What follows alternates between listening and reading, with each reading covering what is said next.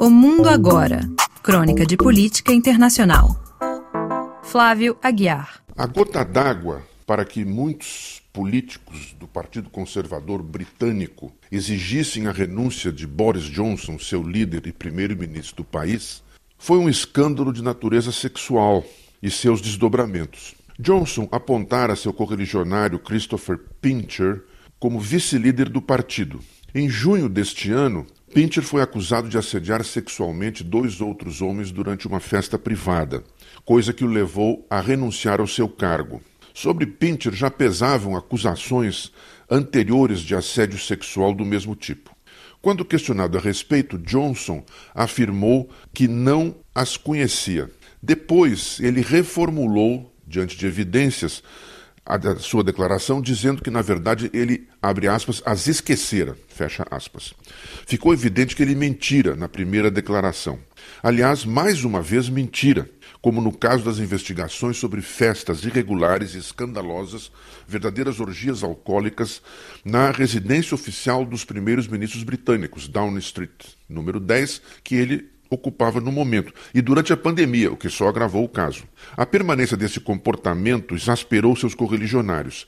Vários ministros e outros membros do governo, dezenas deles, se demitiram, forçando Johnson a anunciar a sua renúncia.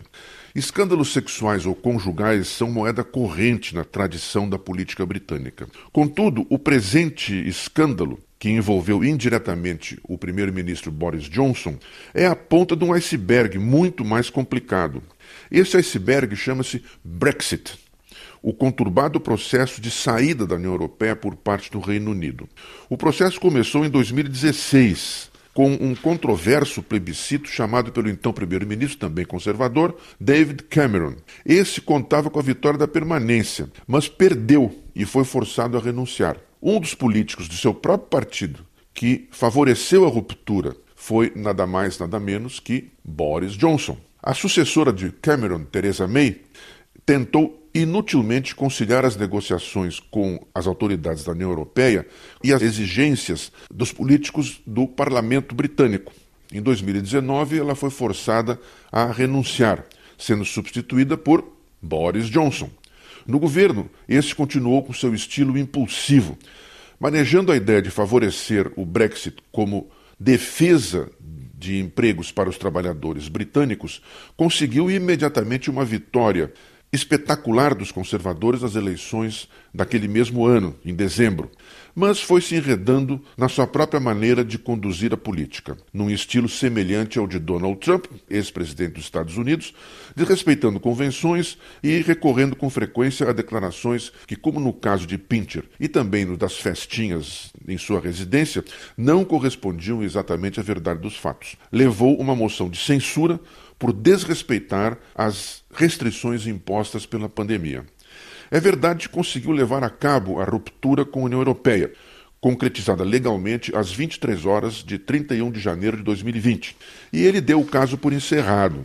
Mas a verdade é que esse caso está longe de estar encerrado. No fundo, esse caso, o do Brexit, envolve problemas internos muito graves. Há, por exemplo, o fato de que, como no restante da Europa, o Reino Unido vive um processo inflacionário e uma crise econômica que pode levar até a uma recessão.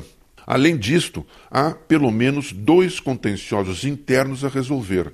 O Reino Unido é formado pela Grã-Bretanha, ou seja, Inglaterra, Escócia e País de Gales, e a Irlanda do Norte, na ilha vizinha. Esta Irlanda do Norte preserva laços estáveis culturais, sociais e econômicos com a vizinha República da Irlanda, na mesma ilha uma situação complicada pelo Brexit, uma vez que a República da Irlanda permanece na União Europeia.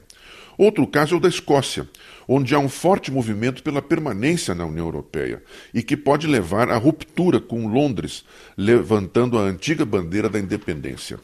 Agora, seu país vive uma situação peculiar em que ele, segundo o comentário do jornal The Guardian, saiu, mas não saiu pois anunciou que vai ficar no cargo até que seu partido escolha um novo líder, num processo que pode levar semanas e até, no limite, meses. num momento em que, nas intenções de voto, o Partido Trabalhista apresenta uma leve vantagem sobre o Partido Conservador. Resistindo às pressões para que renuncie imediatamente, Boris Johnson pode estar colocando a pá de cal no reino e na confusão que ele mesmo ajudou a criar.